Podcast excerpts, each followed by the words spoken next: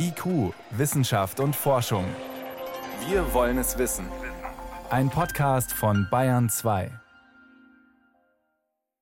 Willkommen zum Corona News Podcast, Folge 61 mit Jan Toczynski aus der Wissenschaftsredaktion des Bayerischen Rundfunks. Diese Woche spreche ich mit Dr. Christoph Spinner. Er ist Infektiologe und Pandemiebeauftragter am Klinikum Rechts der ISA in München. Allerdings sprechen wir nicht über die ganz aktuellen Corona-Fragen der Woche, sondern wir sprechen diese Woche über die Zukunft und die Frage, wie sind wir eigentlich gewappnet, wenn ein anderer, ein neuer Erreger kommt? Sind wir vorbereitet? Haben wir aus der Pandemie gelernt? Schön, dass Sie auch heute dabei sind, Herr Dr. Spinner. Ich grüße Sie. Hallo, Frau Tuczynski. Ich grüße Sie und vielen Dank für die Einladung. Herr Spinner, es ist klar, das Oktoberfest findet statt in diesem Jahr und wir wissen aus dem vorangegangenen Podcast, dass Sie das zufrieden macht. Was das für die Pandemie bedeutet, das lässt sich noch gar nicht absehen. Aber wir wollen ja heute auch in die etwas fernere Zukunft schauen. Wir machen mal folgendes Szenario auf. Wir sind im Jahr 2025. Es ist Frühsommer, Anfang Juni. Es sind noch gut drei Monate bis zur Wiesen. Und irgendwo in Asien gibt es einen neuen Erreger. Und alle wissen, der wird auch nach Europa kommen. Wo, Herr Spinner, werden wir diesen Erreger als erstes treffen? Sehr wahrscheinlich wird auch die nächste Pandemie ein Atemwegserreger sein, und zwar mit sehr hoher Wahrscheinlichkeit aus der Gruppe der Influenza- oder Coronaviren, wie dies jetzt bei Covid-19, aber auch SARS-CoV-1, MERS und äh, der letzten Influenza-Pandemie der spanischen Grippe der Fall war. Entscheidend verändert im Vergleich zu früheren Pandemien hat sich das Reiseverhalten der Menschen. Flugreisen sind heute möglich, das heißt, auch in einem Tag über die halbe Erdhalbkugel zu fliegen geht sehr niederschwellig und damit werden diese Atemwegserreger im Gepäck der Reisenden ganz unbemerkt übertragen. So wie es bei Covid-19 jetzt der Fall war, verbreitet sich der Erreger mit den Reisenden über die Erdhalbkugel nach Europa, Nordamerika und in andere viel besiedelte Gebiete und auch entwickelte Gebiete, weil vor allem das Reisen der Menschen das Hauptrisiko darstellt. Und das heißt, werden wir beispielsweise mit Frühwarnsystemen weiterkommen? Also es gibt ja inzwischen äh, Studien und Untersuchungen, die zeigen, im Abwasser zum Beispiel sehen wir einen Erreger deutlich früher, äh, bevor sozusagen die ersten Krankheitsfälle auftreten. Glauben Sie, dass sowas funktionieren wird bis dahin und dass wir auf diese Weise den Erreger rechtzeitig sehen? Die moderne Medizin hat sich ja dramatisch entwickelt. Nachdem es die ersten Berichte über Covid-19 Ende des Jahres 2019 gab, gelang in nur wenigen Tagen eine Identifikation des Erregers, die Aufschlüsselung des Erbguts, also die vollständige Sequenzierung und die Sichtbarmachung unter dem Elektronenmikroskop. Selbst bei anderen Pandemien, wie beispielsweise HIV, einer ausschließlich durch Blut übertragbaren Erkrankung, hat es Monate gedauert, um den Erreger zu identifizieren, sogar Jahre zu beschreiben und als Ursache des erworbenen Immunschwächesyndroms dann wirklich klar zu benennen.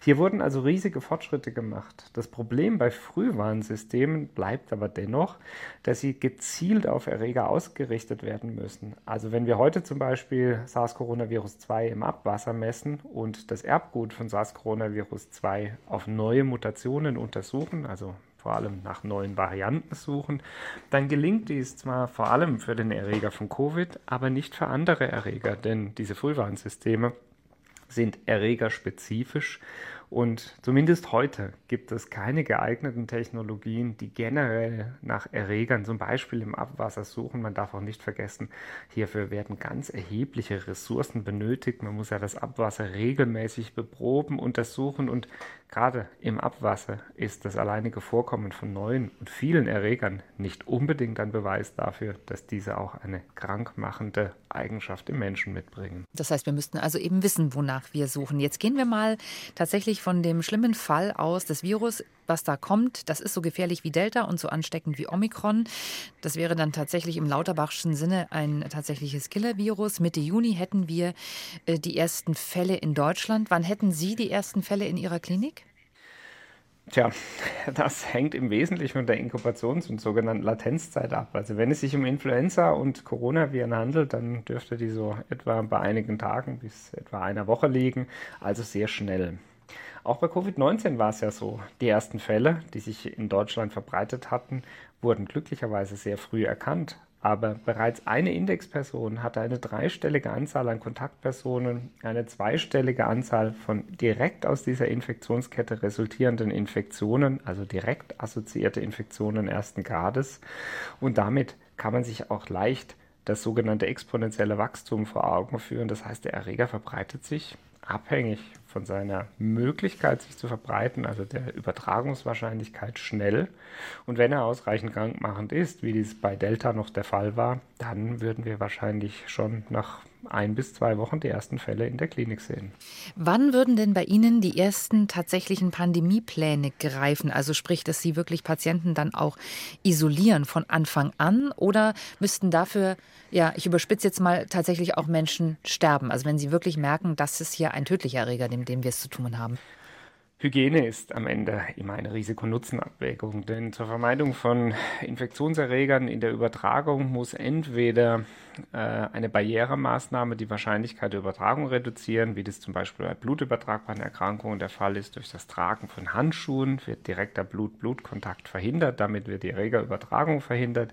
Bei Atemwegserregern muss die Luft gefiltert werden, deswegen tragen wir also entsprechend Masken auch wenn wir in den letzten zwei Jahren jetzt so daran gewohnt sind, bin ich mir sehr sicher, dass wir in Zukunft in der Öffentlichkeit keine regelhafte Masken mehr tragen werden.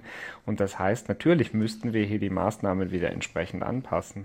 Es ist dann auch eine Risiko-Nutzen- und Verhältnisabwägung, denn vielleicht erinnern Sie sich, im Kontext der Covid-Pandemie wurde ja sehr deutlich, zunächst kommunizierte gar die Weltgesundheitsorganisation, Masken böten keinen Schutz.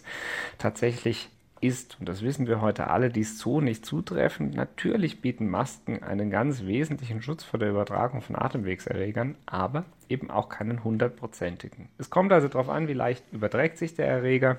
Reichen Masken ausreichend oder braucht es sogar soziale Kontaktereduktion? Das gilt dann auch für uns in den Kliniken, die im Grunde nichts anderes sind als äh, Bereiche, die Menschen mit besonderen Gesundheitsrisiken versorgen bei Covid war es so, dass wir bereits in Kenntnis der ersten Fälle in äh, China im Januar 2020 begonnen hatten, unsere Pandemiepläne entsprechend anzupassen, denn Pandemiepläne müssen immer auf den jeweiligen Erreger adaptiert werden. Wir hatten eine entsprechende Gefahrenbeurteilung durchgeführt, eine direkte Maßnahmenbewertung, also quasi ein Plan, was soll jetzt passieren. Und als wir dann in Deutschland eine zunehmende Fälle auch registriert hatten im März, waren wir eines der ersten Krankenhäuser in Deutschland, was ein sogenanntes Universal Masking, also eine Mund-Nasen-Pflicht für alle Mitarbeitenden und alle Menschen am Klinikum eingeführt hatten, weil wir wussten, dass dies zu Beginn der Pandemie die einzige und wirksamste Maßnahme ist, um die Übertragung zu reduzieren. Bei der Corona-Pandemie haben wir ja relativ viel Zeit am Anfang im Jahr 2020 damit zugebracht, zu denken, das wird uns hier nicht so schlimm treffen. Das ist in Asien alles schon recht hoch hergegangen, aber wir waren hier immer noch relativ ruhig und ja fast sorglos. Glauben Sie, dass bei einem neuen Erreger man sehr viel genauer noch gucken würde, was passiert da eigentlich auf einem anderen Kontinent? Anders als ein sogenannter Massenanfall von Verletzten, also ein Bus, äh, der verunglückt, bei dem dann klar ist, es gibt zu einem klaren Zeitpunkt eine Vielzahl an Verletzten, die versorgt werden müssen, sind Pandemien und Infektionswellen stets ein langsam anschwellendes Geschehen. Auch bei Influenza-Wellen gibt es weniger und ausgeprägtere Wellen in den Jahren. Es ist fast nicht vorhersehbar, wie viele Menschen in Kliniken dann tatsächlich behandelt werden müssen, ob eine Influenza-Welle schwerer oder weniger schwer wird, welche Altersgruppen besonders betroffen sind. Aber all diese Faktoren spielen im Grunde ja eine Rolle für die Versorgungsplanung. Und wenn wir jetzt über die nächste Pandemie sprechen, wo wir den Erreger noch nicht kennen, aber wissen, mit hoher Wahrscheinlichkeit wird es wieder eine Atemwegsinfektion sein, dann wissen wir an dieser Stelle natürlich auch, dass die Erde sehr unterschiedlich betroffen sein wird. Während es gerade auch bei Covid-19 ein schönes Beispiel zunächst Fälle vor allem in Wuhan, also in einer regionalen Häufung gab und die chinesische Provinzregierung gar ein neues Krankenhaus mit 1000 Betten errichten ließ, verbreitete sich der Erreger dann durch Änderung des sozialen Kontaktverhaltens in die Welt, weil das bereits geschehen war, während in China durch den Lockdown in der Wuhan-Provinz dann zunächst eine Reduktion des Infektionsgeschehnisses erreicht wurde. Und auch bei uns war es ja so, nachdem wir die ersten Fälle, Fälle sahen und über Inzidenz um 7 pro 100.000 noch schockiert waren, die Intensivstationen in einzelnen Bereichen schon voll waren, wir in den Lockdown gingen, sprechen wir heute bei 600er Inzidenzen ähm, nicht mehr über Lockdown, weil die Immunkompetenz sich geändert hat. Also all diese Faktoren, Wirtsfaktoren, wie gut ist der Immunschutz des Einzelnen, wie gut ist die Gesamtgesellschaft auf diesen Erreger vorbereitet, wie ist die Erregereigenschaft bezüglich krankmachender Eigenschaften. Sie spielen zusammen, um eine Gefahrenbewertung herbeiführen zu können und ja, unser Ziel in der Gesellschaft sollte ja immer sein, dass wir dann eine adäquate und angepasste Reaktion auf die Bedrohung finden. Die ist für unterschiedliche Infektionserreger auch anders. Vielleicht nochmal zur Erinnerung. 40 Jahre HIV und Covid war letztes Jahr die Kongressüberschrift einer nationalen Tagung, den beide Erkrankungen, vor 40 Jahren einst HIV, jetzt gefolgt von Covid-19, sind pandemische Erreger, unterscheiden sich aber ganz erheblich. Vor HIV können sie sich im Wesentlichen durch Schutz vor Blut und Sexualkontakte ausreichend schützen. Bei Covid benötigen sie eine Maske und Social Distancing oder heute entsprechende Impfstoffe, um die Erkrankung zu vermeiden. Also Sie sehen ganz unterschiedliche Schutztechniken, die zur Anwendung kommen können.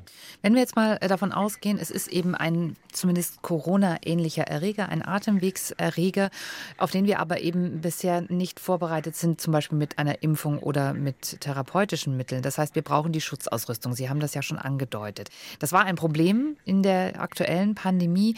Wie wird es sein beim nächsten Erreger. Wie schnell werden Sie in Ihrem Krankenhaus ausgestattet sein? Was glauben Sie, Herr Spinner? Wird es ordentlich bevorratet? Was ist da Ihre Prognose? Auch hier geht es wieder um Verhältnismäßigkeit, denn vor der Pandemie waren wir darauf eingerichtet, einen durchschnittlichen Maskenverbrauch für etwa vier bis zwölf Wochen an unsere Einrichtung zu bevorraten. Das betraf dann auch Schutzkittel und Schutzhandschuhe. Jetzt werden dann plötzlich über Nacht nicht mehr nur für wenige Mitarbeiter Masken, zum Beispiel im Operationssaal oder auf den Infektionsstationen, sondern für fast 7000 Mitarbeitende in unserem Haus benötigt. Das heißt, der Verbrauch steigt exorbitant an und das war ja auch in der Covid-Pandemie zunächst kein Problem, als das Infektionsgeschehen lokal bevorratet war. Dann aber kam ein Effekt, den wir alle als Privathaushalter, äh, Privathaushalte auch vom Toilettenpapier kennen. Es wurde nicht nur überall mit steigender Nachfrage gekauft, sondern gleichzeitig bevorratet. Das heißt, die weltweite Produktionskapazität konnte die Nachfrage nicht mehr bedienen und so kam es zunächst zu einem vollständigen Abriss der Lieferketten, bevor dann entsprechend Produktion und Bereitstellung angepasst wurden. Und das wird beim nächsten Mal auch so sein, außer die Gesellschaft investiert ausreichende Mittel in die Bevorratung. Allerdings muss man sagen, die Bevorratung alleine löst das Problem nicht, denn sowohl Schutzkittel als auch Schutzmasken sind nicht unendlich lange haltbar. Das heißt, man braucht dann ein Konzept, wie diese immer wieder wieder ausgetauscht werden können. Hier, also alleine mit staatlichen Lagern zu arbeiten, reicht wahrscheinlich nicht, aber vielleicht ließen sich sinnvolle Kollaborationen auch mit der Industrie finden, um auf der einen Seite eine höhere Bevorratung bei gleichzeitigem sichergestelltem Austauschprozess zu gewährleisten, denn wir wollen am Ende ja nicht nur bevorratete, sondern auch funktionierende Schutzausrüstung. Aber sehen Sie, dass so etwas jetzt schon passiert oder ist das sozusagen eher ein Appell aus Ihrer Sicht auch an die Politik, das jetzt auch wirklich zu tun? Also es gibt ja im Moment mehrere Gremien, die die Bundesregierung auch in der Analyse der Pandemie unterstützen. Und äh, unter anderem wird bis Sommer diesen Jahres ein Gutachten erwartet, was sich insbesondere mit der Aufarbeitung der Pandemie beschäftigt. Ich würde erwarten, dass dort dieses Thema adressiert wird. Implizit haben natürlich heute viele Arbeitgeber, Krankenhäuser und die öffentliche Hand längst Schutzausrüstung bevorratet. Das hatte übrigens der Staat auch zu Beginn getan. Wir erinnern sich, als Bayern, aber auch Deutschland plötzlich in großem Stil Masken auf dem Weltmarkt kaufen. Hier, äh, kauften. Hier kam uns vielleicht noch zu Pass, dass wir als Deutschland eines der ersten von der Pandemie betroffenen Länder nebst Italien waren. Denn wir hatten im Januar 2020 längst die ersten Fälle, waren also gezwungen zu handeln, während andere Länder noch auf dem Stand waren, auf dem wir wenige Wochen zuvor auch waren. Das Geschehen ist, spielt sich bei uns gar nicht ab. Gucken wir noch mal rein ins Krankenhaus und in die konkrete Situation. Auch im Krankenhaus müssten ja Reservekapazitäten vorgehalten werden. Das war immer wieder Thema auch in der Pandemie. Das Fallpauschalensystem ist darauf nicht wirklich ausgerichtet. Das setzt ja darauf, dass sie Versorgungsmaßnahmen vergütet bekommen, eben äh, Fall zentriert. So, wie müsste denn das organisiert werden, damit Sie sagen, wir können vernünftig ja, Reservekapazitäten aufbauen, die wir dann im Notfall abrufen können? Aus meiner Sicht hat die Pandemie vor allem gezeigt, dass wir eines der teuersten, aber auch sehr ineffektiven Gesundheitssysteme bereitstellen. Verschiedene Vor- und Nachteile unserer deutlich sektorgetriebenen Versorgung, sprich der niedergelassenen Ärztinnen und Ärzte, der Krankenhäuser und der sehr starken Trennung zwischen diesen beiden Systemen waren zwar auf der einen Seite von Vorteil, denn so stehen sehr viele Ressourcen zur Diagnostik und Therapie zur Verfügung. Auf der anderen Seite gibt es gerade hier viele Reibungsverluste. Zugleich sorgte die Einführung des DRG-Systems für eine zunehmende Ökonomisierung des Gesundheitswesens zu vor allem mehr Wettbewerb und sollte darüber vor allem eine Effizienzsteigerung erreichen. Während dies für spezialisierte Versorger, die also ganz definierte Eingriffe, äh, also zum Teil auch sehr hoch elektive Eingriffe anbieten, noch leichter gelingt, ist dies gerade für große Kliniken wie wir, also als Universitätsklinik sind, sehr viel herausfordernder, denn wir müssen und wollen auch hochkomplexen Patientinnen und Patienten eine Versorgung anbieten, auch wenn sie ökonomisch nicht interessant ist, denn die Universitätskliniken sind nun mal die spezialisiertesten Versorger in Deutschland mit den spezialisiertesten und innovativsten Methoden, die zur Verfügung stehen. Zugleich bedroht uns aber etwas, was alle Krankenhäuser in Deutschland derzeit bedroht. Es gibt sehr viel weniger Pflegekräfte, als wir benötigen würden. So ja, können viele Kliniken jedes dritte bis vierte Bett gar nicht mehr betreiben, weil keine Pflegekräfte zur Verfügung stehen. Das hat sich in der Pandemie nicht geändert. Daran hat auch der Applaus vom Balkon nichts geändert. Ich glaube, es ist auch zu einfach, nur über Geld zu sprechen. Es braucht eine grundlegende Änderung der Rahmenbedingungen. Hier wünsche ich mir sehr, dass der Gesetzgeber nach der Pandemie die Chance ergreift, eine große Reform des Gesundheitswesens wirklich ernsthaft mit allen Beteiligten zu diskutieren und zu echten Mehrwerten im Gesundheitswesen beizutragen. Ich denke, es gibt viele Länder, an denen wir uns orientieren können, die sehr viel effektivere, leistungsstärkere, aber auch für Patienten zuwendungsvollere Gesundheitssysteme etabliert haben. An welche Länder denken Sie da? Sehen Sie da die Skandinavier als Vorbild? Ja, äh, über die skandinavischen Länder hatte ich nachgedacht, aber selbst südeuropäische Länder sind teilweise sehr viel patientenorientierter, weil sie mit viel weniger Ressourcen bessere Versorgung anbieten müssen. Also sie müssen effektiver werden. Skandinavische Länder sind aber sicher aus meiner Sicht ein größeres, geeigneteres Vorbild. Nicht orientieren sollten wir uns an den USA, die eine noch stärkere Ökonomisierung im Gesundheitswesen haben, auch die Gefahren klar aufzeigen, einer Mehrklassenmedizin, der Aufwendung enormer finanzieller Ressourcen zur Erhaltung der uns heute lieb gewordenen Gesundheitsversorgung. Ich glaube, ich würde mir auch nicht anmaßen, hier ein Patentrezept einer Lösung aufzeigen zu können. Aus meiner Sicht wurde aber ganz klar deutlich, dass Krankenhäuser durch die Pandemie jetzt in eine besonders bedrohliche Situation gekommen sind und viele Einrichtungen auch heute ums Überleben kämpfen. Die Situation wird sich jetzt weiter verschärfen. Die Politik muss hier reagieren. Eine andere Baustelle, die die Pandemie zutage gefördert hat und die es auch vorher schon gab, ist die Digitalisierung in der Klinik. Frage an Sie, Herr Spinner. Im Jahr 2025 werden Sie immer noch Infektionen per Fax an die zuständigen Behörden melden? Tja, ich würde mir wünschen, nein. So ganz sicher bin ich mir tatsächlich auch bis dahin nicht. In Deutschland ändert sich im Moment vieles in der Digitalisierung aus meiner Sicht ist einer der Grundfehler, die wir heute in der Digitalisierung betreiben, unseren heutigen Zustand digitalisieren zu wollen. Digitalisierung bietet aber vor allem dann zentrale Mehrwerte, wenn die Prozesse dadurch besser und einfacher werden, das ist fast immer nur mit einer gewissen Zentralisierung und Standardisierung gegeben. Das heißt eben auch, wir müssen uns in Deutschland auf einen Standard festlegen, wie wir Infektionserkrankungen melden. Wir müssen uns auf einen Standard der Kommunikation einigen, auf eine technische Sprache einigen.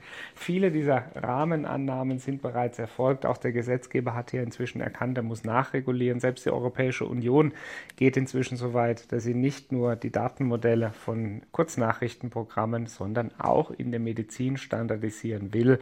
Das kann auch nur so gelingen, denn am Ende haben wir als Patientinnen und Patienten, aber auch wir als Ärztinnen und Ärzte ein hohes Interesse daran, dass wir die Versorgung unserer Patientinnen und Patienten verbessern.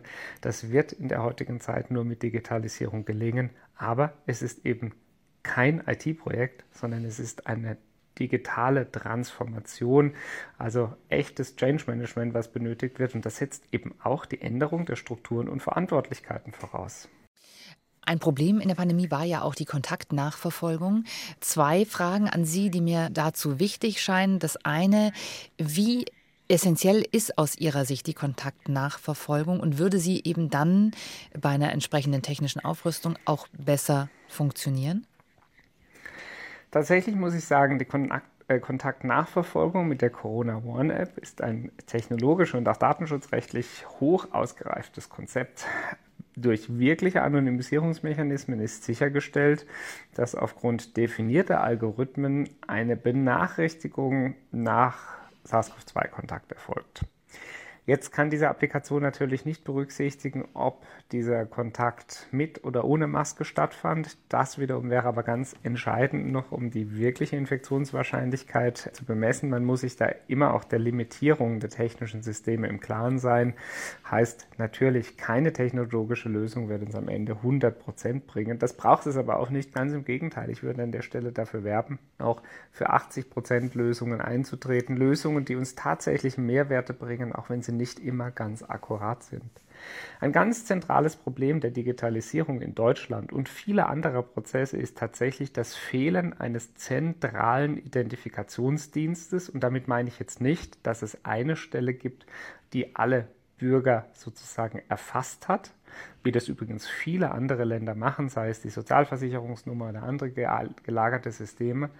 Aber für sinnvolles Arbeiten in der Digitalisierung wird eine digitale Identität benötigt. Und wir müssen uns in Deutschland darüber Gedanken über einen digitalen Identifikationsdienst machen. Denn Stand heute gibt es keine Datenquelle, keine Behörde, keine Organisation, bei der Sie Informationen wirklich abgleichen können. Das heißt, Ihre digitale Identität der Krankenversicherungskarte ist eine andere wie die des Personalausweises oder Ihres Reisepasses oder Ihrer E-Mail-Adresse. Nicht alles davon müsste man zwingend verbinden, aber wenn wir zum Beispiel eine Frage darüber wollen, ob geimpfte Menschen in Deutschland an Covid erkranken, dann müssten wir zumindest die Informationen verbinden können, ob Geimpfte sich gleichzeitig mit Infektionen feststellen. Das können wir nicht, deshalb können wir dazu keine brauchbaren großen Studien machen. Warum können das Länder wie Israel oder England?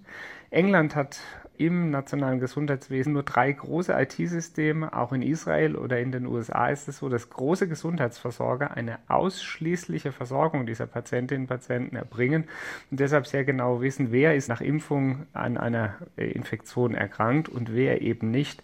In Deutschland gelingt es viel weniger, weil wir diese Daten nicht miteinander verbinden können. Also ich glaube, Datenschutz ist absolut wichtig, aber wir müssen die Regeln definieren, wie viel Datenschutz wir unbedingt benötigen, welche Möglichkeiten auch der anonymen oder pseudonymisierten Informationsverbindung bestehen würden und dürfen den Datenschutz nicht als Pseudohürde für die Etablierung von Lösungen benutzen. Also das ist eine Riesenaufgabe, die da auf uns zukommt.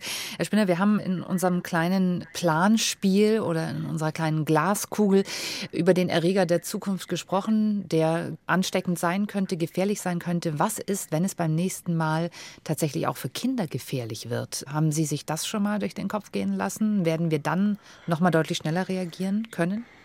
es ist der wirkliche wie in die Glaskugel zu betrachten. Darauf gibt es keine ganz eindeutige Antwort. Kinder verfügen glücklicherweise über ein viel adaptiveres Immunsystem. Sie sind es gewohnt, dass sie mit einer Vielzahl von Erregern in Kontakt kommen, die sie nicht kennen, aber gleichzeitig abwehren müssen. Deswegen ist die Schleimhautimmunität von Kindern mit der von Erwachsenen nicht vergleichbar. Sie verfügen über Mechanismen, dass sie selbst mit Erregern, die sie nicht kennen, sehr viel besser umgehen können als Erwachsene. Das ist übrigens auch der Grund, weshalb viele Erkrankungen natürlich Kinder zunächst infizieren das Immunsystem der Kinder mit diesen ganz anders umgehen kann, aber gleichzeitig eine Übertragung häufig auf die Großeltern mit bereits geschwächtem Immunsystem stattfindet und bei den Großeltern schwere Erkrankungen auflöst. Tatsächlich bin ich nicht so sorgenvoll, dass Kinder sehr viel gefährdeter sind als Erwachsene. Das war bislang noch nie so. Das hat meines Erachtens auch viel mit dem sehr viel flexibleren Immunsystem von Kindern, insbesondere Kleinkindern, zu tun, denn sie sind von Natur aus darauf gerüstet, mit unbekannten Erregern fertig zu werden. Und letzte Frage für heute, Herr Spinner. Wir waren ja bei unserem Planspiel 2025, drei Monate bis zum Oktoberfest. Würden wir es bis dahin schaffen, einen Erreger in den Griff zu kriegen? Oder würde man die Wiesen 2025 absagen, weil es einfach als Superspreading-Event zu gefährlich wäre? Hängt entscheidend vom Übertragungsmodus ab. Wenn es sich um eine unbekannte Atemwegsinfektion handelt, dann bin ich wenig zuversichtlich, dass es gelingen kann, in drei Monaten eine Kontrolle über das Infektionsgeschehen herzustellen. Schon gar nicht, wenn der Erreger leicht übertragbar ist. Aber auch bei Atemwegserkrankungserregern macht es einen großen Unterschied, ob ein Infizierter einen weiteren infiziert oder ob ein Infizierter sechs bis acht weitere infiziert, wie es bei Delta der Fall war. Und stellen Sie sich vor, Sie hätten keine sozial distanzierenden Maßnahmen und Masken dann würde ein Infizierter ja weit mehr als sechs bis acht infizieren. Bei Omikron ist gar eine 3,2-fache Infektiosität im Vergleich zu Delta gegeben. Also Je leichter sich ein Erreger ausbreitet, desto schwieriger wird es auch ihn zu kontrollieren. Das sehen Sie jetzt auch in China, wo die Zero-Covid-Strategie trotz massiver Lockdown-Maßnahmen nicht mehr erfolgreich umsetzbar ist. Uns hat aus dieser Pandemie an der Stelle die Impfung als echter Gamechanger gerettet und eine Impfung in drei Monaten zu entwickeln, wird trotz aller Fortschritte der Medizin wahrscheinlich nicht möglich sein. Herr Spinner, ich danke, dass Sie sich auf dieses Gedankenexperiment eingelassen haben heute. Danke für diese Sonderausgabe unseres Podcasts und danke für die Antworten auf alle Fragen. Liebe Frau Czeczynski, vielen herzlichen Dank Ihnen, alles Gute und bis zum nächsten Mal. Tschüss.